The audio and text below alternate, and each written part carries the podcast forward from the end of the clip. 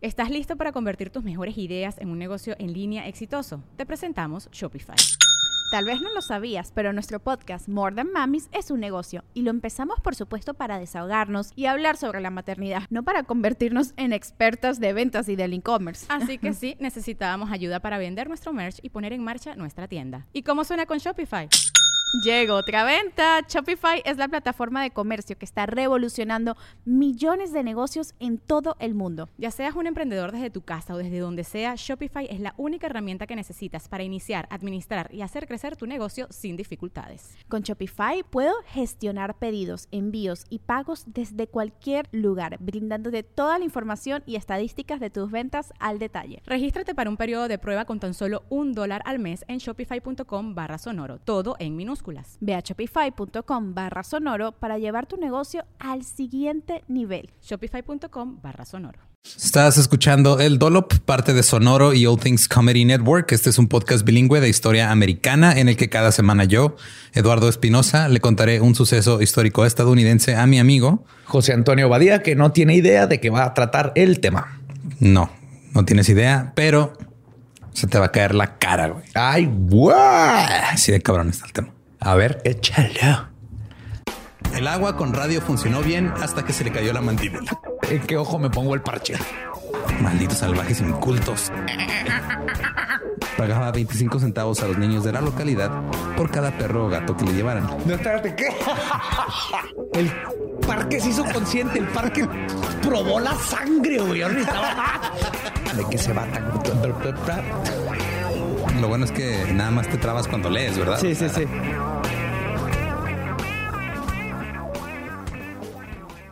Marzo de 1493. Colón regresó a Europa. Oh, Mientras estuvo en América, dejó en su camino algunas enfermedades, como la viruela, que devastó a los nativos americanos. Pero toda la evidencia apunta a que Colón trajo algo nuevo a Europa con él. La sífilis. what? El primer brote de sífilis que golpeó a Europa fue en agosto de 1494. Es la verdadera venganza de Moctezuma. El rey Carlos VIII de Francia condujo a 50 mil soldados al norte de Italia. En su mayoría eran mercenarios, algunos de los cuales eran españoles. Y junto a ellos viajaban cocineros, médicos y prostitutas. Mientras ocupaban Nápoles, se divirtieron y festejaron. Y muy pronto se hizo evidente que tenían una nueva enfermedad. Una nueva enfermedad que era brutal y rápida. Fire crotch. Comenzaba con úlceras en los genitales. Ajá. Más o menos un mes después llegaba un dolor insoportable. Diez semanas después, un sarpullido que parecía varicela, úlceras en la boca, el cabello comenzaba a caerse en mechones completos. Aproximadamente un año después, aparecían abscesos por todas partes e hinchazón en los huesos. Las llagas devoraban los ojos y la nariz y partes de las caras de las personas simplemente se caían. Oh, sabía lo de que se te puede caer la nariz por una serie de, de Nick. Ah, sí, no se te puede caer. Pero todo eso también. Sí, güey, todo. O sea, ahora digo, ya hay tratamiento y ya es Sí, muy raro como que un- penicilina, ¿no? Y Ajá. listo. Pero estamos hablando de, güey, acaban de descubrir, entre comillas, América. ¿Tú crees que iban a descubrir la penicilina? Todavía no, güey. no, no. Pero en esos tiempos ya la sífilis es, es el catarro del amor. básicamente. Cito, hacía que la carne se cayera de los rostros de las personas y provocaba la muerte en unos pocos meses. Para algunos significaba la destrucción completa de los labios, otros de la nariz y otros de todos sus genitales. Oh my God. Y la fase final venía con debilidad crónica severa, locura o muerte. Oh shit. Sí, aparte te quedas loco. Sí. Como Capone. A finales de 1495, la sífilis se había extendido por Francia, Suiza y Alemania. Llegó a Inglaterra y Escocia en 1497 y para el año 1500 estaba en los países escandinavos, Hungría, Grecia, Polonia y Rusia. güey. O sea, como gira de BTS, güey, conquistando el mundo, cada año llegaban más lejos. Cada, cada vez más gente sabía qué pedo con BTS. Nada más que aquí en vez de BTS era ETS. güey. sí. Pronto se esparció hacia África, China y Japón. Pero aún no se llamaba sífilis. Tenía nombres diferentes. Oh. Los franceses la llamaron la enfermedad española. Los italianos la llamaron la enfermedad francesa. Los alemanes la llamaron el mal francés. Los rusos la llamaron la enfermedad polaca. Los polacos y los persas la llamaron la enfermedad turca. Los turcos la llamaron la enfermedad cristiana. En la India se le llamó la enfermedad portuguesa Y en Japón, la viruela china. Y en el continente americano eran chinguen su madre. El querían tierras, pues se les va a caer el pito. Chinguen su madre. A lo mejor fue una, una especie de maldición así nativa, güey, que es, es, ah, te- me vas a quitar las tierras, pues te va la verga, pendejo. Sí, Y- un skinwalker haciendo eso. y se les cayó. Con sus chamanes. El tratamiento de la sífilis era peor que la sífilis. ¿Cómo? Primero estaba un tratamiento que consistía en madera sagrada. Ok, necesito saber. ¿What? Mira, la, made- la madera sagrada güey, se pensaba que provenía del árbol que, del que estaba hecha la cruz de Jesús. Oh, ok. Así como encino. Ajá, o sea, es, mira, de ese árbol salió la cruz de Jesús. Entonces, este, cortas un pedacito del árbol y te lo pones en la piel. Ey, si tiene el poder de matar a un dios, al hijo de Dios, tiene el poder de curar, se te caigan los huevos. Eh, mira, no funcionó. Cuando no funcionaba, spoiler, nunca funcionaba, eh, pasaban al siguiente tratamiento. Mercurio. What? Ajá. Frotaban al enfermo con mercurio tres veces al día y lo dejaban junto al fuego caliente para que sudara. Este tratamiento podía durar hasta un mes. Ay, güey, suena, suena curas que estamos oyendo ahorita para el COVID, güey. Sí, no, tú tómate hidro- hidroxicloroquina. ¿o ¿cómo se Con, dos gotitas de limón todas las mañanas. y Te luego aspirina con limón, Que güey. te dé la luz de la luna para que lo saques. Sí, mira, tú eh, ya después de, o sea, te tomas por un mes seguido tres veces al día un té de aspirinas con limón y como por ahí de la tercera semana vas a empezar a sentir algo en la garganta raro, es normal. Ya cuando pase el mes vas a escupir el chip 5G y ya vas a quedar Ay, mira, libre bueno, de eso es COVID. lo que más me preocupa. Desafortunadamente, el mercurio, como se ha descubierto, eh, no es bueno para ti.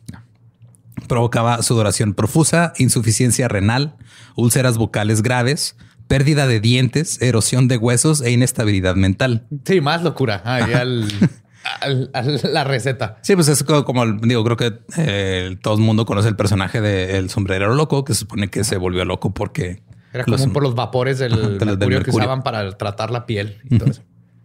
Entonces, muchos enfermos de sífilis morían a causa del tratamiento con mercurio, no de sífilis. Ay, Eh, güey, pues ya se te van a caer los huevos o te puedes morir doblemente loco. Eh, ¿Quieres que se te caigan los huevos o los dientes primero? A ver. En Estados Unidos, la sífilis estaba ya presente en Jamestown, Virginia. Y luego después, o sea, vamos a, a abarcar toda la historia. Ya pasamos por los 1500, ahora vamos a los 1600. No, yes. Hubo un brote en Boston en 1646. El no, brote que, no que muy puritanos, no que muy puritanos. A ver. Ahí te va, güey. El, el brote comenzó con un hombre que trajo sífilis a la ciudad después de trabajar en un barco. ¡Sí, feliz! ¡Sí, feliz! ¡Llévela! Oiga, este, híjole, me la ponen en un topper. y Allá también se habrán inventado cosas como... Es que esta enfermedad empezó cuando un güey se cogió un puercoespín. híjole, no sé, güey, pero No lo dudo. Es probable. Eh, pues muchos sí lo veían como una maldición también. Era, era, o sea, como que. Y luego ya después se volvió como algo que pasaba cuando cogías, güey. O sea, era muy normal. del amor. Lo, catarro del amor.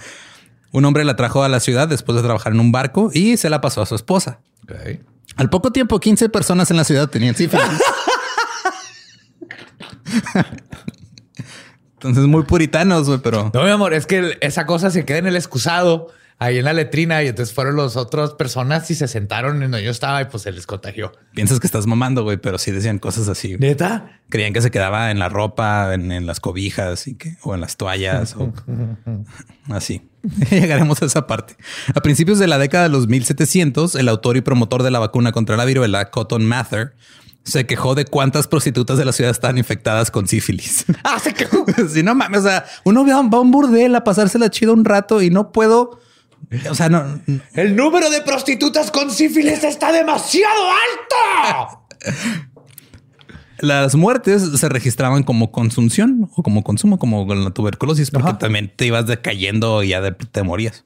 O sea, se te iban cayendo partes y tú ibas decayendo hasta que ya. Y recayendo. Y En mi- con tu pene y la nariz. En 1724, el gobernador de Luisiana dijo que había muchas mujeres inútiles infectadas con sífilis que estaban arruinando a los marineros y que debían ser enviadas al centro del país a vivir con los nativos americanos. ¡La madre! ¿What? ah, eso es bueno. Ese es un buen sistema de salud que tenían en esos tiempos, ¿verdad? Hay enfermos aquí, no, pues quítalos de ahí y mándalos allá. Y listo. Ajá, y Y ya no pasa nada. gente que no comprendemos. Las enfermedades venéreas empeoraron mucho cuando comenzó la guerra revolucionaria. Después de la batalla de Nueva York, el general George Washington se quejó de cuántos de sus hombres no eran aptos para el servicio militar porque tenían sífilis. Se necesitan huevos para pelear esta batalla y nomás dos de mis hombres tienen huevos. El Congreso Continental en 1778 votó para multar con 4 dólares a cada soldado que fuera hospitalizado con alguna enfermedad venérea. Pero ya sabían por este tiempo que era coger lo que te daba. el- Sí, Sí. ajá. Ok. Cuando Lewis y Clark hicieron su famosa expedición a través de Estados Unidos en 1804, que tal vez no digo, en, Estados Unidos conocen mucho esto porque es parte de la historia, Ajá. cuando se compró el territorio de Luisiana, o sea, cuando empezaron las 13 colonias, estaban acá del lado de Boston. El este, del- ajá. ajá. Y luego compraron eh, todo el centro del país prácticamente. Sí. Que la, la compra de Luisiana y Lewis y Clark eran, este, les dijeron, no, Craig, vayan a revisar el pedo, vayan a este, Hacer hacer, mapas, expedición, hacer mapas, todo hay. Y cuando iban en su viaje, en su expedición, llevaban consigo tres tratamientos diferentes para la sífilis, por si las dudas. Mira, así el ojos de mapache, el leña de Jesús y plomo. No, sí eran tres, pero todos tenían mercurio. Era mercurio líquido, mercurio en ungüento y mercurio en píldora. Los hombres de la expedición tuvieron mucho sexo con mujeres nativas americanas, pero como se dice que de ahí habían agarrado la sífilis primero, entonces no se sabe quién se la dio a quién. O sea, la sífilis era muy común entre los nativos americanos. Ah, pero no sabemos si estos llegaron ya con sífilis o si lo tenían los nativos. Ajá. Y a nadie se le ocurrió decirle, hey, ustedes que tienen un chingo, ¿qué te, qué te pusiste tú? ¿Qué- ¿Cómo te curas? ¿Qué- Ah, mira, yo lo que hice fue me maté a un bisonte y luego me puse sus huevos así de arriba de mis huevos. Y ya con eso. Pues te voy a llevar tu bisonte, los huevos y los huevos del bisonte también y tu tierra de una vez. En 1812, la Oficina de Guerra de los Estados Unidos declaró que nadie recibiría su paga mientras recibía tratamiento para la sífilis. o sea, de- incapacidad por coger sin paga. Ah, sí, sí. Por caliente, pendejo, por caliente. Y las guerras siempre parecían aumentar el número de prostitutas y la propagación de la sífilis. En 1850 había 6.000 prostitutas en la ciudad de Nueva York, había más de 500 burdeles en Chicago y la guerra civil aumentó el número de prostitutas en las ciudades importantes. Porque si iban atrás de los soldados, pues los soldados Claro, andan ahí. ajá. A menudo también hacían trabajos de lavandería y se quedaban cerca de los puestos militares. Entonces, donde estaban las bases militares, ahí a un ladito estaba las lavanderas, entre comillas. Mm, Lo que estaba lista tu ropa, pues ahí te daban, te daban. Te daban. Ajá. Cuando el ejército de la Unión tomó Nashville y Memphis en 1864, legalizaron la prostitución. Nice. Las trabajadoras sexuales tenían licencia, se les realizaban exámenes médicos cada semana. Si estaban infectadas, las enviaban a un hospital especial para recibir tratamiento. A cada prostituta se le aplicaba un impuesto de 50 centavos a la semana para cubrir los costos. ¿Qué año es este? 1864. ¿Y a qué hora revirtieron toda esta cosa que estaba perfecta, güey? ¿Cómo chingado todo el 2021 y todo el- Como no pasa, 10 años después valió verga. ¿Qué digo? Ok, les están dando tratamiento, pero el tratamiento sigue siendo mercurio, güey. O sea, claro, pero, el, pero todos se están preocupando por ellas. No, si el tratamiento hubiera sido uno que funcionara, el, el punto es buena idea, buena sí. idea. Pero la gente creía que la sífilis se contagiaba este, por otras cosas aparte del contacto sexual. Pensaban que se podía contraer a través de los besos, por usar bebederos públicos, por contacto con toallas, sábanas o cobijas infectadas, entre muchas otras formas. También por ver a dos perros coger. No, pero Ah, no, esas son las perrillas. Son las perrillas. ajá. en julio de 1870, el ayuntamiento de St. Louis promulgó lo que se llamó la Ordenanza del Mal Social.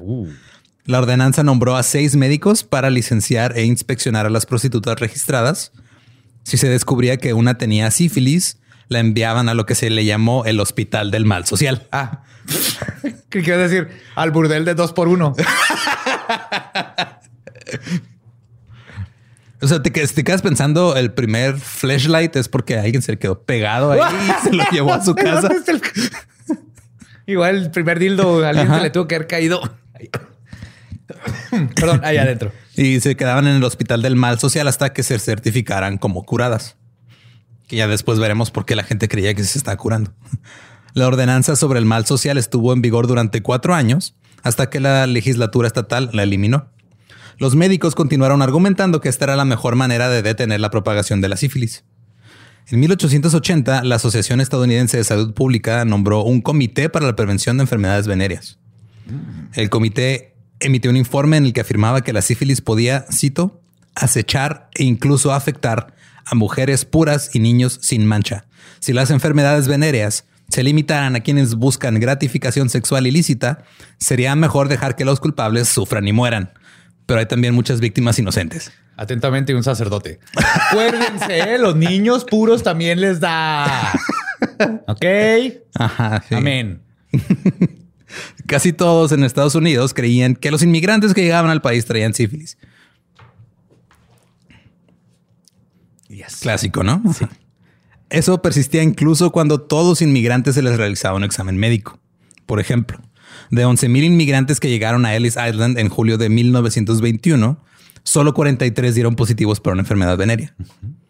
Un médico italiano que llegó en 1920 dijo que tenía que luchar contra las acusaciones descabelladas de que la sífilis era común entre los italianos que llegaban. Y como el güey estaba enojado, Eh, obviamente. che sono ¿Qué es esto? Molto sexo todo el tiempo. eh, belladonna. Sífilis. Sí. De hecho, la, la salsa para el espagueti primero se usaba como lubricante en Italia, ¿no? Luego ya descubrieron que sabía chido. Será marinara. Había que marinar a la, a la- al órgano. Eh. Y por supuesto, los estadounidenses tuvieron que combinar sus miedos a la sífilis con el racismo. Oh, sabroso. A los negros de principio de la década de 1900 se les llamaba, cito, una raza notoriamente empapada de sífilis. Le exuden por la piel. Es que hacen una canasta de tres puntos, nos salpican con sífilis. tenían estándares cada vez más bajos de moralidad sexual. Esa era la razón por la que tenían sífilis. Una revista médica dijo, cito, el negro proviene de una raza sureña y como tal su apetito sexual es fuerte. La virginidad es rara en una chica negra mayor de 18 años. Esta es la razón de la alta tasa de sifilíticos. Y a mi hija le dio sífilis por sentarse en la letrina. Hasta que se ponga un freno a la comunicación sexual promiscua en esta clase de estas personas o hasta que se impongan las medidas terapéuticas ¿Qué te adecuadas. refieres con estas personas? Pues a los negros, güey. ¿Qué no estás escuchando? estamos haciendo, eh, estamos nada más citando las cosas horribles que decían. Eh, la sífilis se propagará entre ellos y aman- ama- ay, güey, amenazará. Iba a decir amanecerá, pero no. Amenazará a quienes entren en contacto con ellos. Acuérdate, más de tocarlos ya, güey. O sea, Sí, sí, lo exudan, lo sudan. en 1910, el Instituto Rockefeller de Investigación Médica comenzó a estudiar la sífilis para encontrar mejores tratamientos. ¿Quieres saber cómo investigaron esto? Por favor, güey. Yo estoy imaginando a señores con bigototes, güey, así picándole con palos a los testículos de un vato, diciendo "Hmm, sífilis. Ahí te va. Un investigador tomó una solución inactiva de sífilis y se le inyectó a unos niños. ¡Ay, no seas para usarlos como sujetos de control en los experimentos. Oh my fucking God. No creí que iba a llegar a eso. Pequeño detalle, no le pidió el consentimiento a los padres. Ah, Entonces, aparte. entonces la gente estaba encabronada, obviamente. Pero la oficina del fiscal decidió no presentar ni procesar cargos. ¿Por qué chinga? Pues porque es un doctor, es el nombre de la ciencia. Así es cierto, güeyes saben qué pedo. Ajá. En 1916 se descubrió que otro investigador estaba perforando los cerebros de sus pacientes para ver si había alguna bacteria de sífilis en sus Para cerebros. encontrar el sífilis. Ahí está, ya lo vi al güey. Ajá, mira, no ahí es la amígdala, pero por ahí anda, se parece. Es que se parece a la amígdala. Sí, tampoco pedía consentimiento. En 1922 hubo un avance significativo cuando los médicos se percataron que si recibías la vacuna contra la malaria cuando tenías sífilis avanzada, se suprimía la enfermedad en el 50% de las personas. Ah, cabrón. La malaria medio curaba la sífilis. Tener malaria. Sí, o sea, la, la vacuna contra la malaria. Ah, ok. Entonces la malaria. es que hay enfermedades que te dan y luego ayudan a otras. Simón. O sea, hay virus que tienen un como De hecho, todavía han hecho, o sea, hasta la fecha, han hecho experimentos con la malaria porque hay cosas que, o sea, como que no, no sé exactamente cómo funcionan. No soy epidemiólogo ni nada de esas madres, pero lo que entiendo es de que tiene una particularidad que hace que tu sistema inmune se ponga a trabajar así como nunca. Y Entonces, empieza en- a curar cosas. empiezan, este sí, o sea, es, es algo así. Una vez leí en un estudio, no entendí ni el 10% de lo que decía, pero la conclusión era esa de que la usan, este, no como una cura, pero sí como una manera de investigar las reacciones del sistema inmune a diferentes tipos de enfermedades. Está bien, todo ese pedo de la, y lo más ahora ya con el, lo del COVID, así cuando empezó me, me metí a leer cosas de, de epidemias y todo, está bien cabrón, güey, no entiendo nada. Eh, eh, creo que nadie entiende nada, Eduardo. Por eso estamos todavía año uno y casi ya vamos para año y medio. Ahora, la sífilis en etapa avanzada era una pesadilla. Afectaba la médula, las piernas, la vejiga y el ano. Había ceguera y sordera. Y luego estaba la paresia, que es una, es la paresia sifilítica, es una especie de parálisis. Ajá. Los músculos te dejan como de funcionar y luego empieza una degeneración mental progresiva. La víctima se encaminaba lentamente hacia la, cito, idiotez y finalmente terminaba Es que es en la muerte. término oficial, güey. No, ya está, este güey ya está bien idiota. Este Ya. niño, jóvenes, tiene, tiene idiotez y, y poquita pendejez le está creciendo. Cuando sea grande va a ser un total imbécil. Eran términos... Sí, güey, así se usaba.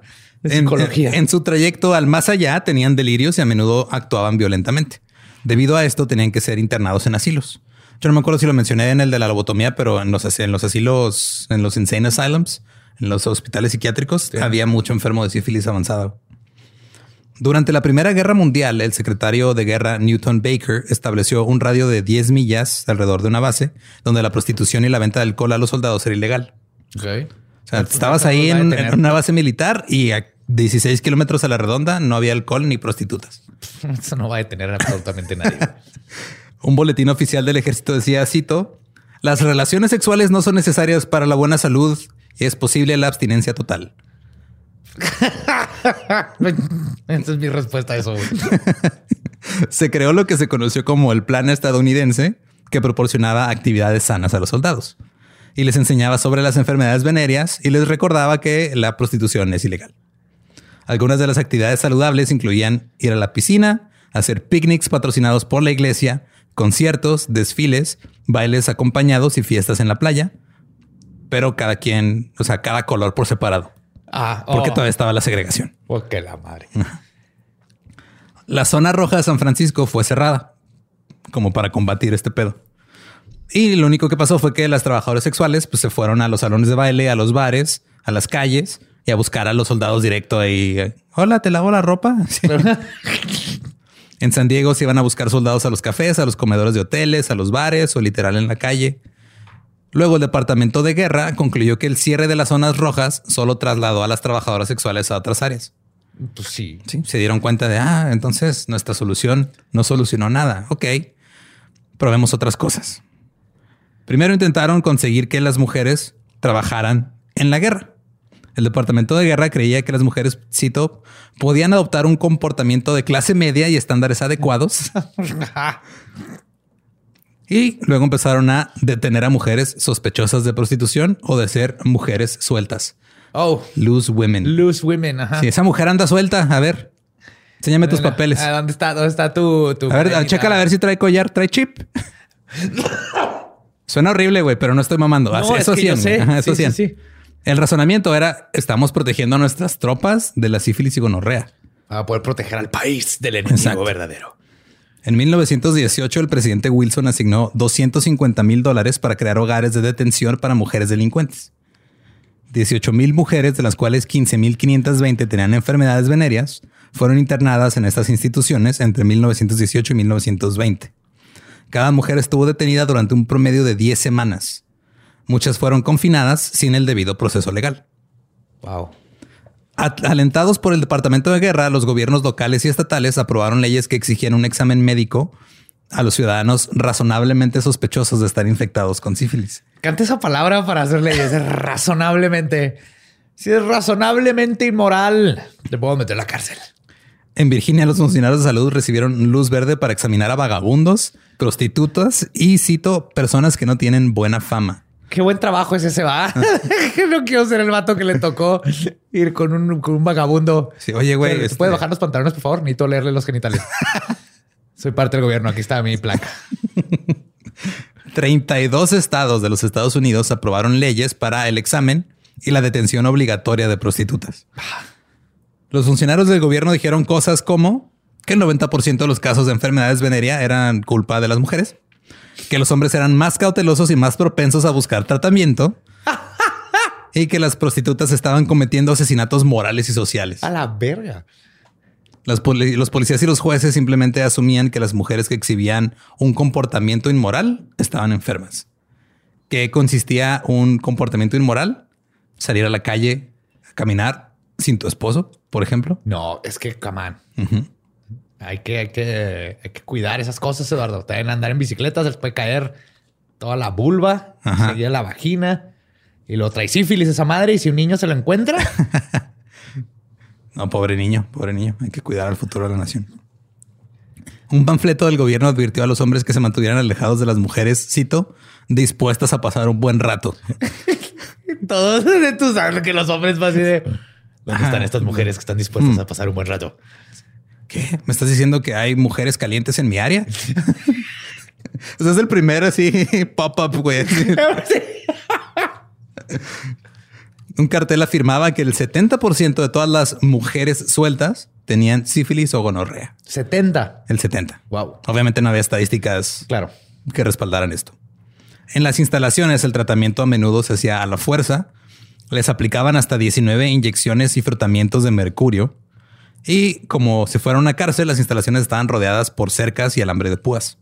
Solo permitían otras visitas femeninas. Si no había, si- y si no tenían cuartos separados para las mujeres negras, las mandaban a la cárcel. Oh, fuck.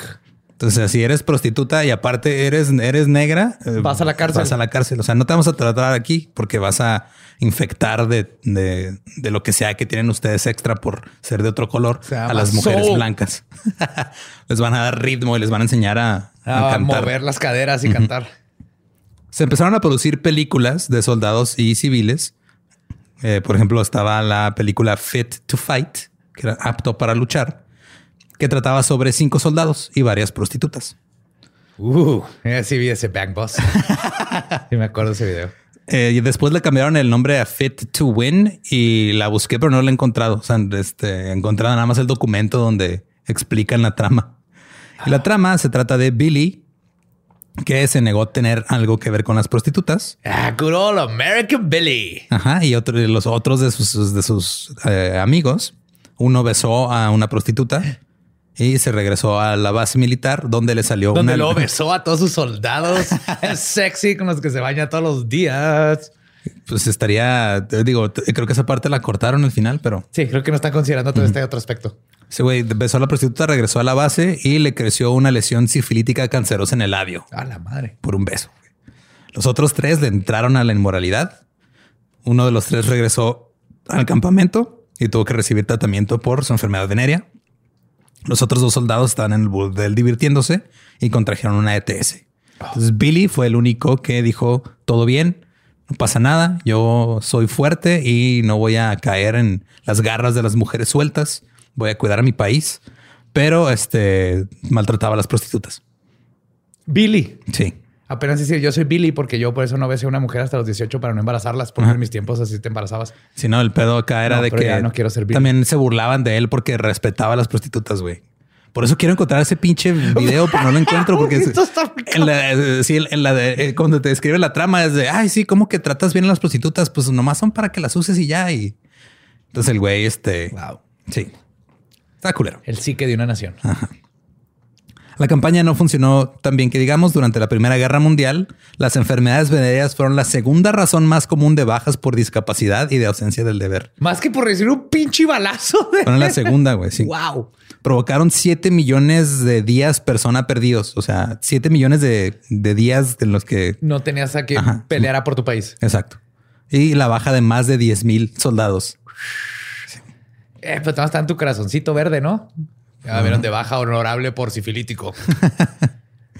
Es, es verde pus. Ah, pues pero no me arrepiento. Lady Boys. Después de la guerra, el Servicio de Salud Pública Federal se hizo cargo de la lucha contra las ETS, pero las religiones decidieron meterse. Oh. Empezaron a, a abogar por eh, la moral Claro. y esto resultó en la reducción de el, el presupuesto, que era de 4 millones de dólares en 1920 a menos de 60 mil dólares en 1926. La película Fit to Fight fue declarada obscena por la Junta de Censores del Estado de Nueva York.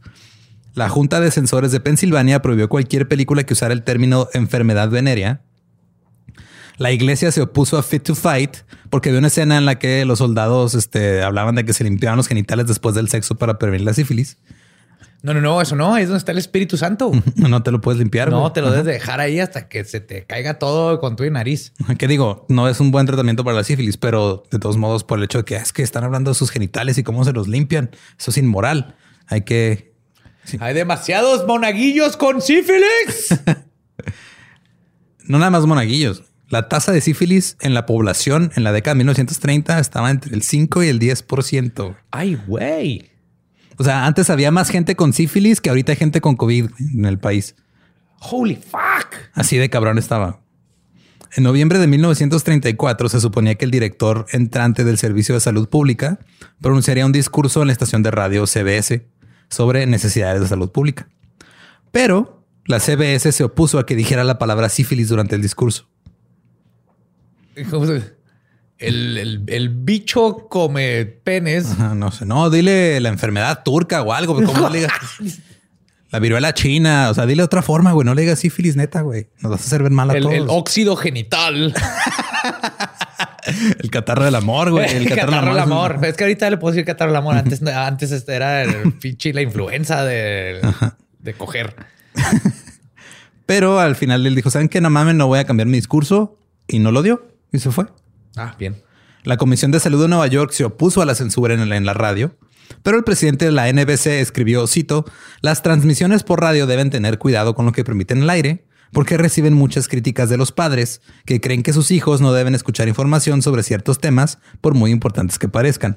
Y aparte no se sabe si el sífilis se puede transmitir por las ondas de radio. Entonces, por eso no vamos a decir la palabra. Acaban de, acaban poner una torre aquí con el radio, eh, una torre de punto 5G, No, y me dio sífilis. Me dio sífilis de toda la boca y luego me dejó mi esposa. La gente ve la radio como un invitado en sus hogares. Se han rechazado anuncios de laxantes porque se ha condenado la mera declaración del rendimiento de estos laxantes. O sea, no puedes hablar de laxantes en el radio porque iba a un- una señora a hablar, a quejarse. Oiga, estaba escuchando en el otro día en el radio que puedes cagar bien rico si tomas este laxante. Mi hijo no sabe qué es cagar todavía. Apenas todavía no aprende a cagar. Le estoy enseñando y quiero que aprenda por mí. Ah, no, sí, perdón, señora. Sí, este, vamos a decir a nuestros patrocinadores, vamos a cambiar eh, los, los laxantes, a hacer este. Vamos a hablar nada más de, de perritos. Pero los perritos Sí. no cagan, ¿verdad? No, los perritos no cagan. Muy bien, gracias. Sí. Empezaron a aparecer este pseudocuras, como en todo. Un hombre dijo que tenía una máquina que podía diagnosticar la sífilis. ¿Cómo te imaginas que es una máquina que puede diagnosticar sífilis? ¿Qué, qué habría sé, que hacer? es un inspector que llega a ver, déjame te vuelo los genitales. No, es este, involucra, es una máquina, güey, que detecta sífilis Ajá. con que, Dos fierritos y si se cruzan, ¿tienes sífilis? no, güey, a partir del autógrafo de una persona. Tú firmabas y la máquina detectaba si tenía sífilis. No es cierto. Sí, güey. O sea, no es cierto, no funcionaba. O sea, claro, pero wow. Pero esa cura no se compara. No, creo que te diré que, que estés listo, pero nadie está listo para escuchar lo que sigue. Mira, acabo de escuchar a un, a un dignatario de una nación decir que hay gotitas que curan. Entonces, no sé si me va a sorprender. Una clínica de Nueva York ofrecía el siguiente tratamiento. El paciente se sentaba desnudo en un asiento de inodoro, con la espalda contra una placa de metal y el escroto suspendido en el agua. Ok, Esto me llegó a pasar una vez porque se llenó de más el excusado. Y es la peor experiencia de tu vida. La peor experiencia de tu vida. No, no quieres sentir Sí, o sea, frío y húmedo ahí cuando no lo estás esperando. Creo que nadie. No, no. Sí, ya es que cuando salpica el, el- el pedo es el beso de Poseidón. Este pedo ya se fue más, más allá, güey. Ok, tú estás con una placa en la espalda. Una placa en la espalda, tus, tus huevos colgando en, en agua Ajá. y la placa de metal recibió una descarga eléctrica. Y eso curaba la sífilis. De pena de muerte la sífilis. Vamos a ejecutarla. Así empezó la silla eléctrica. O sea, es como si fueras ahorita a un bar, güey, y llegas, llega el güey de los toques El de los toques, oiga, espérame tantito, me pasan un vaso con agua, es que traigo un granito raro y voy a aprovechar de una vez. Voy a curar esta chingadera que traigo en los huevos. Wow. Una razón por la que este tipo de curas funcionaban, entre comillas, es porque la sífilis, por cómo evoluciona, tiene los primeros síntomas y luego desaparecen solos y luego regresan la, la siguiente etapa y se vuelven más graves. Entonces empezaban a retroceder los síntomas y creían, ah, ya me estoy curando, güey. No Coincidía que te hiciste algo. Coincidía con que te lo- te electrocutaste los huevos. Pues ya me- si yo pagué para electrocutarme mis huevos, yo decidí hacer eso a juego que me voy a creer que está funcionando todo. Tienes que justificarte ese pedo si no puedes vivir contigo mismo. Y, y sí, o sea, iban desapareciendo los primeros síntomas, pero no regresaban lo demás. Eh, y, se- y- y seguían infectados y seguían propagando la enfermedad. Dicen, ah, ya me curé, ya puedo ir a coger otra vez. Ahí vengo. Y luego iban y propagaban más la sífilis. En 1938, Franklin D. Roosevelt firmó un proyecto de ley otorgando 15 millones de dólares para la Ley Nacional de Control de Enfermedades Venéreas. Esto crearía más centros de diagnóstico y tratamiento. Y para correr la voz, sacaron una obra que se llamaba Spirochet, que es la del nombre de la familia bacteriana que provoca la sífilis. Ok. Hubo 32 representaciones de la obra en Chicago. Se ibas al teatro a ver una obra sobre una bacteria que te provoca. Soy Sífilis. el sífilis. Vamos a contagiar tus huevos. Todos los miércoles a las 8 con Yuri como la sífilis. Con la Porque yo me- asumo que ¿qué era- cosa sucede? Que era musical. ¿no? O sea, Obviamente, No puede ser una obra de sífilis si no es musical, cabrón. Y durante el intermedio de la obra, los asistentes podían hacerse un análisis de sangre gratuito en el vestíbulo para ver si tenían sífilis. güey. ¡Oh! En el vestíbulo. Sí, salías al lobby así en el intermedio. Ah, ¿sabes? voy al baño, voy de pasado a checar si tengo sífilis. Y ahí regreso. Eso no está tan mal. En lo que atrás está. Me arde, me arde. ¿Cómo me arde? En 1932, el Instituto Tuskegee y el Servicio de Salud Pública comenzaron un estudio en el condado de Macon, Alabama. El objetivo del estudio era conocer los efectos de la sífilis no tratada. La población del condado era de 27.103 habitantes, 22.320 de los cuales eran afroamericanos. Al principio del estudio tomaron a 399 hombres mm, afroamericanos de bajos ingresos con sífilis latente y se les dijo que se les estaba brindando atención médica gratuita, Le están dando agua en lugar de quimio. prácticamente. El problema era que les estaban mintiendo. La mayoría de los hombres no tenían educación de más allá del séptimo grado de primero de secundaria, güey, no sabían nada. Y este, les dijeron que su diagnóstico era que tenían sangre mala. Bad blood. Antes de que Estados Unidos entrara en la Segunda Guerra Mundial, el ejército realizó conferencias sobre cómo tratar la gonorrea y la sífilis durante la guerra. Debatieron sobre si debían dejar o no luchar a los hombres con sífilis. O sea, era, tiene sífilis, güey, pues no, no, hay que dejarlo que vaya a la guerra, güey. Lo que tenemos que hacer es que este vato seduzca a los soldados del otro lado, güey. Y luego les contagie el sífilis. Sí, güey, ya se me Ah. acabaron las balas. Aviéntale un huevo, güey. Como granada. Eh, al principio, a ningún hombre infectado se le permitió luchar contra el enemigo. Pero a medida que avanzaba la guerra, esa restricción se dio y 200 mil hombres con enfermedades venéreas lucharon contra alemanes y japoneses. ¡A la what! Yes. A los soldados eh, se les mostraron películas conocidas ahora como Susie Crotch Rot o Susie Entrepierna Podrida, que eran estas películas de cómo una mujer suelta te iba a seducir y te iba a pudrir la entrepierna. Hot. Oh my God. Se repartieron folletos. La capacitación incluía información sobre enfermedades venéreas. Ibas al, al ejército, güey. En vez de ponerte a marchar, te ponían a, a ver este Videos de. videos de Lo que más, lo que más debemos de sacar de estas situaciones, Eduardo, es como no importa qué le pongas enfrente a los humanos, como mira, esta cosa te va a podrir la entrepierna. Ajá. Pero voy a vas a ir a coger. sí, güey. Todos queremos coger. No funciona prohibir eso, no te importa. Incluso había un eslogan que era no se puede vencer al eje con una ETS. Pero se puede. Yo digo que no intentaron lo suficiente. güey. Exactamente, güey. Necesitaban llevar a, al, este, a todos los bailarines del musical de la sífilis.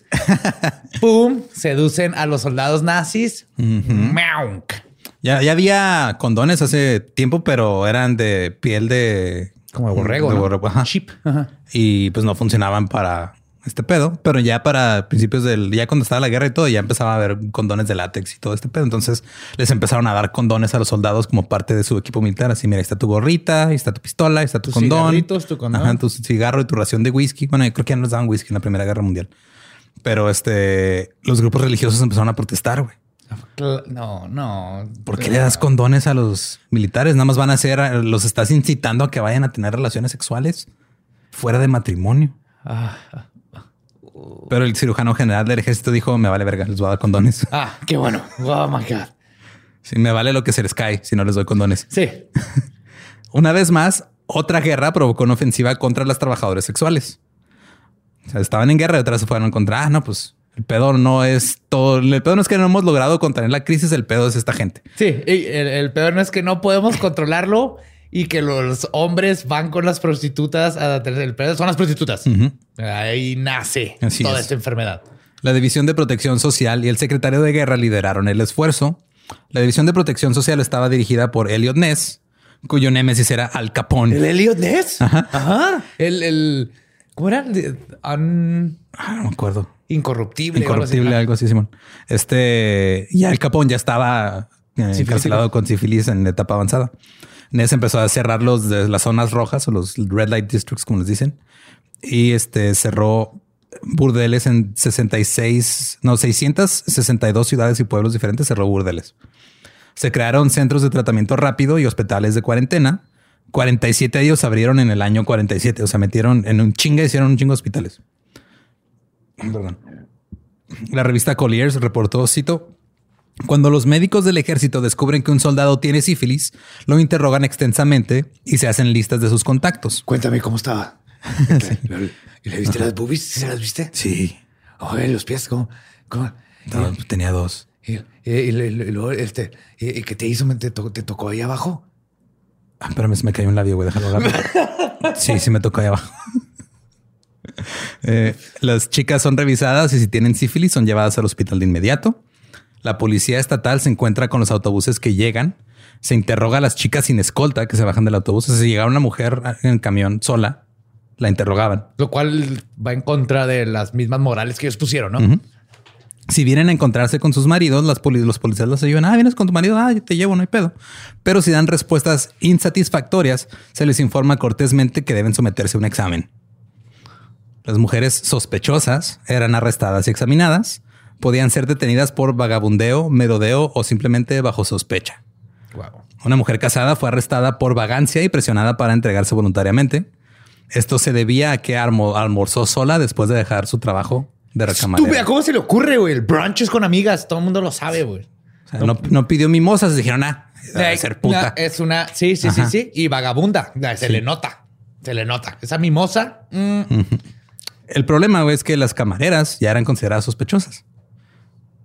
Sea, porque andaban ahí seduciendo a hombres en hoteles, aparentemente. Pues, claro. O sea, es esa estúpida fantasía que tienen los La- hombres el- de el proyectar sus Sí, fantasías. proyectarse de, ah, sí, mira esa camarera. Oh, de seguro quiere conmigo. No, güey. Neta, no, güey. Déjala vivir. La mujer dio negativo a sífilis y fue liberada. Otra mujer fue arrestada Como su por firma funcionó o ya tenían otros métodos. Ya tenía otros métodos. Qué sí, bueno. Otra mujer fue arrestada por estar borracha, güey. Ella no incluyó una ocupación en su formulario de admisión. O sea, le dijeron a qué te dedicas. No llenó nada. Entonces la trabajadora social llenó el campo prostituta. Yeah. O sea, dijo, no, no eres, dices que no tienes ocupación, entonces eres prostituta. Hijo. Los centros y hospitales se conocían como campos de prisioneros de prostitutas. Tenían puertas cerradas cerca del alambre de púas y no se permitían visitas. Alambres de púas. Simón. Gracias por protegernos de estas peligrosas mujeres que andan por las calles enseñando tobillos Qué desgracia. y almorzando solas. como Sí, claro. O sea, es que anda, el hombre anda ahí por la vida, güey, bien, bien tranquilo. De repente se le atraviesa una mujer y no puede con su deseo sexual y, Y estas mujeres los tienen corrompen. sífilis y luego ya Ajá. le brincó al sacerdote y un niño por allá y perdimos la guerra. Todo por culpa de Margarita. Con su entrepierna Con su entrepierna podrida. cochornosas. El ejército de los Estados Unidos comenzó a usar la recién descubierta penicilina para tratar la gonorrea en 1943. El doctor John Mahoney decidió tomar un poco y probarlo en la sífilis y funcionó. Entonces el impacto fue enorme. este es el héroe de héroes. El héroe de héroes. Fue el que dijo, ah, si sirve para la gonorrea, igual sirve para esta madre, vamos a darla acá. Chido. Mahoney. En junio del 44, el ejército adoptó la penicilina para el tratamiento de la sífilis y las infecciones disminuyeron constantemente. Pero esto significaba que ibas a necesitar nuevas personas para hacer estudios. Entonces, entre 1946 y 1948, los médicos de salud pública estadounidenses infectaron a 700 guatemaltecos con enfermedades venéreas. No mames. ¿De dónde Con la ayuda de su presidente, güey. Oh, what? Aparte, ¿de dónde sacaron guatemaltecos? De Guatemala. Le dijeron O sea, al presidente de Guatemala. Sí, güey. Oye, préstame gente. No, necesito infectarlos de, de sífilis y gonorrea para ver qué pedo. ¿Qué? Ajá. En su mayoría les dieron presos, enfermos mentales o algunos soldados. En nombre de la ciencia, güey. Es el nombre de la ciencia. Todo se vale en nombre de la ciencia. Sí. ¿Quieres? Pues sí. Todo esto se pagó con los dólares de los impuestos estadounidenses, güey. O sea, la gente que estaba pagando sus impuestos en esa época pagó para que infectaran a guatemaltecos Para importar gente de Guatemala Ajá. mandada por su gobierno Ajá. para que inyectaran sífilis a ver En si los nombre de la ciencia, güey. En nombre de la ciencia, perdón. Sí. Eso hace todo mejor. Ajá, sí. Se debería contestar todo asesino en serie. La, la, la, la maté a 16 mujeres en, nombre de, la, ciencia. Está viendo Como el güey este, cuchillo como el- duele más. Como el ginecólogo, que no hablamos mucho de él con el de la cesárea, pero el ginecólogo que también mató un chingo de esclavas. Eh, los institutos nacionales de salud pagaron a trabajadoras sexuales infectadas con sífilis para que se fueran a acostar con los prisioneros y con estos guatemaltecos. Ah, tú tienes sífilis, ve y cógete ese güey. Y les pagaban. En algunos casos, las prostitutas no infectaron a los hombres, porque pues no siempre se infecta, no es de a huevo. Así que Tiene que ver si lo haces con los zapatos puestos o no. Mira, no sé qué sea el pedo, Yo pero tampoco, no me dan caso, ¿eh? No soy epidemiólogo ni epide... epidemiólogo. No sé ni pronunciarlo, güey. Eh, así que usaron otros métodos, como tomar este, cultivos de bacteria, rasparles la cara, el brazo o el pene y echarles la bacteria encima. Y todo ese hago, el raspado ese para de piel es lo hicieron con mi perrita, con Sherlock. Es horrible, Es horrible. O sea, el- oh, no es nomás como que te tocan. No, no, no. O sea, Es quitarte así como que el- la primera capa de epidermis. También lo, lo hicieron mediante punciones lumbares, así te inyectaban sífilis en la columna. Cuando alguien contraía sífilis, se le administraba Para ver qué penicilina. pasa si alguien te coge la columna con sífilis. Así, ay, me equivoqué. Te la metí por la espalda. Sí. o sea, ¿Cómo chingados, qué chingados le sirve a alguien, güey? Es por la ciencia, chingada madre, que no has entendido. Se calcula que 83 murieron a causa de esto. La secretaria de Estado Hillary Clinton en el 2010 tuvo que disculparse por lo que pasó. Y a los sujetos del antes mencionado estudio de Tuskegee en 1932 les dijeron que el estudio duraría seis meses. Espérate, Tuskegee. Ajá. ¿Te suena? Bien cabrón. Habías experimentos con un chingo de cosas bizarras. Yes. Extendieron el estudio 40 años. What? causó la muerte de 128 de los 399 participantes, algunos por sífilis, otros por complicaciones relacionadas a la enfermedad. Ninguno de los hombres fue tratado con penicilina, aun cuando ya se usaba como tratamiento en 1947. Es lo que te iba a decir. Ya tiene la cura. Esto no se trata de ver qué cura era de ver si, si alguien se equivoca y te coge la columna vertebral sin querer. Sí, y este, los hombres que aún estaban eh, vivos después de este pedo, ya los trataron con penicilina, pero eso no fue hasta 1972, cuando una filtración a la prensa. O sea, ya existía The Grateful Dead. Sí, güey, y ahí The Doors. Ajá. De hecho, este, o sea, en 1962 alguien en la prensa filtró que están haciendo este experimento en, en- acá en Alabama con, con gente de escasos recursos eh, y, y gente afroamericana y no les están tratando todo. Entonces dijeron, ah, ya nos cacharon, güey, hay que dejar de hacerlo. Whoopsie. Y los empezaron a tratar. En 1974, el gobierno acordó pagar 10 millones en un acuerdo extrajudicial para 400 personas. Les tocó más o menos como 37 mil dólares a cada quien. Sí. Bill Clinton se disculpó por esto en el 90. Entonces ambos Clintons se han tenido que disculpar por sífilis. Supongo que en más de una ocasión, o sea, una por la gente y la otra por Hey, ellos. públicamente van dos. En privado no sabemos. El estudio Tuskegee ha sido citado como posiblemente el estudio de investigación biomédica más infame de la historia de los Estados Unidos. Su revelación condujo al establecimiento de la Oficina para la Protección de las Investigaciones Humanas. También ha sido una causa importante de desconfianza en la ciencia y el gobierno entre los afroamericanos. Sí. Hay un sesgo bien cabrón en los estudios médicos todavía hasta esta fecha. Porque la gente afroamericana no confía en los doctores y no confía en. Por eso ahorita este ahí está desproporcionada la muerte entre afroamericanos y latinos inmigrantes por COVID es porque no confían en, la medicina por cosas como estas. Que están vacunando menos este, afroamericanos y latinos que, que blancos, obviamente. Y el pedo empezó de ahí y todavía, o sea, este pedo sigue afectando, güey. Ya pasaron, ¿qué te gusta? El 72, ya pasaron casi 50 años desde que se acabó el experimento. Y es que este es el experimento que sabemos. Sí, o sea, ha habido eh, un chingo. Eh, viviendo ahí, no sé cuántas cosas les tocó donde las hicieron mamada y media. El origen de la sífilis ha sido objeto de debate durante mucho tiempo. Hasta el siglo XX se creía que Cristóbal Colón la llevó de América al viejo mundo. Pero en los ochentas los... Traje oro, gallos y sífilis. ¡Dense! Eh, eh, luego en los de los 80, en 1980, hubo estudios que presentaron posibles pruebas de que la sífilis era una enfermedad que ya existía en el mundo antiguo y que luego evolucionó. Y dijeron que habían encontrado 50 esqueletos que tenían señales de haber padecido sífilis, pero luego los, los revisaron otros investigadores y dijeron no, no hay evidencia. Entonces, hasta la fecha, la teoría que más tiene sentido es de, que la sífilis se originó entre nativos americanos y, y se le llevaron para allá a los nativos americanos no les partió la madre la sífilis. Ellos tenían una pinche cura. Es probable, güey. Ya tenían su penicilina o un hongo que curaba. También hay, otros a nadie se le ocurrió decirle. Es que también hay otros que dicen que, lo que pasó, güey, fue que alguna bacteria que traían estos güeyes de allá se mezcló con una de aquí. Y como ninguno de los dos tenía inmunidad para ella, le pegó a todo el mundo. Ajá. de ahí salió. Pero esa historia, digo, esa teoría tampoco tiene muchos fundamentos. Pero es así de, güey, pues la neta, digo, todavía no sabemos exactamente qué eh. pedo con la pandemia que estamos viviendo ahorita y el sífilis sigue existiendo. Sí. De hecho, eh, las tasas de sífilis primaria y secundaria están aumentando nuevamente. ¿En primaria y secundaria? No, güey. O sea, sífilis primaria. Ah, no, no en primaria. o sea, la etapa primaria de la sífilis. O sea, agarran a la sífilis y a leer Está aumentando el sífilis en la primaria. Digo, ¿what? Esto se debe a que la sífilis ha ido evolucionando resistencia a algunos de los antibióticos que se usan para tratarla. oh. Que si no están enterados eh, de ese pedo y quieren asustarse todavía más, si, si creen que el calentamiento global es el que nos va a mandar a la verga, pónganse a investigar sobre la resistencia a los antibióticos de las bacterias. Esa madre nos puede matar más en chinga. Sí. Aunque la penicilina sigue siendo el tratamiento más eficaz y es el tratamiento que se usa hasta. Y lo puedes hacer en tu casa, nomás dejas pan que se ponga verdoso y luego te lo comes. Ah, no, te lo embarras en los huevos. Te lo embarras en los huevos. Mientras te los electrocutas. Sí, sí, ya te embarraste algo peor en los huevos. ya embarrarte pan sifilítico. Como digo, pan este, con penicilina. Con penicilina, pum, pum, pum.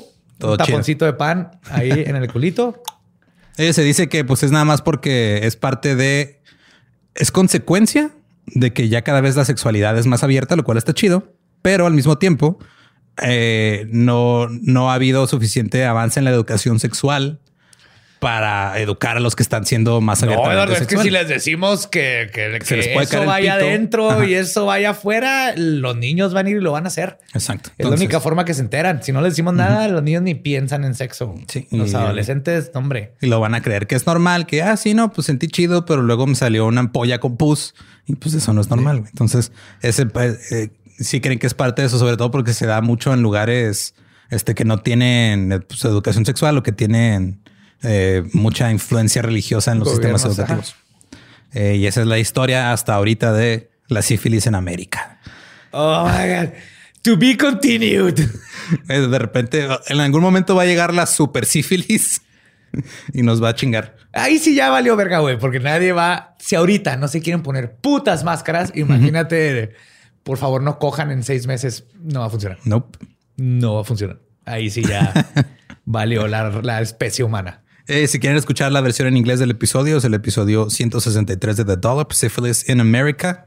Y pues muchas gracias. Este, cuídense, usen protección y así. Recuerden que no nada más es para evitar embarazos, también es para evitar enfermedades. Sí, sí. De hecho, es más probable, ¿no? No sé, no, conozco los, pero es algo que está ahí. Hay muchos peligros que son fácilmente prevenibles. Eso es que es lo bonito. Vivimos en tiempos del condón. Y recuerden que nos pueden encontrar en todos lados como arroba el Dolop. A mí me encuentran como arroba ningún Eduardo. A mí me encuentran como el Diablo. Y si no conocen su historia, están condenados a que se les cague la pinche nariz por andar cogiendo sin condón a lo estúpido. O sea, sí cojan, pero protéjanse. Exactamente. Amén. ¿Estás listo para convertir tus mejores ideas en un negocio en línea exitoso? Te presentamos Shopify. Tal vez no lo sabías, pero nuestro podcast More Than Mamis es un negocio y lo empezamos por supuesto para desahogarnos y hablar sobre la maternidad, no para convertirnos en expertas de ventas y del e-commerce. Así que sí, necesitábamos ayuda para vender nuestro merch y poner en marcha nuestra tienda. ¿Y cómo suena con Shopify? Llegó otra venta. Shopify es la plataforma de comercio que está revolucionando millones de negocios en todo el mundo. Ya seas un emprendedor desde tu casa o desde donde sea, Shopify es la única herramienta que necesitas para iniciar, administrar y hacer crecer tu negocio sin dificultades. Con Shopify puedo gestionar pedidos, envíos y pagos desde cualquier lugar, brindándote toda la información y estadísticas de tus ventas al detalle. Regístrate para un periodo de prueba con tan solo un dólar al mes en shopify.com barra sonoro, todo en minúsculas. Ve a shopify.com barra sonoro para llevar tu negocio al siguiente nivel. Shopify.com barra sonoro. ¿Estás listo para convertir tus mejores ideas en un negocio en línea exitoso? Te presentamos Shopify. Tal vez no lo sabías, pero nuestro podcast More Than Mamis es un negocio y lo empezamos por supuesto para desahogarnos y hablar sobre la maternidad, no para convertirnos en expertas de ventas y del e-commerce. Así que sí, necesitábamos ayuda para vender nuestro merch y poner en marcha nuestra tienda. ¿Y cómo suena con Shopify? Llegó otra venta. Shopify es la plataforma de comercio que está revolucionando millones de negocios en todo el mundo. Ya seas un emprendedor desde tu casa o desde donde sea, Shopify es la única herramienta que necesitas para iniciar, administrar y hacer crecer tu negocio sin dificultades. Con Shopify puedo gestionar pedidos, envíos y pagos desde cualquier lugar, brindándote toda la información y estadísticas de tus ventas al detalle. Regístrate para un periodo de prueba con tan solo un dólar al mes en shopify.com barra sonoro, todo en Ve a shopify.com barra sonoro para llevar tu negocio al siguiente nivel. Shopify.com barra sonoro.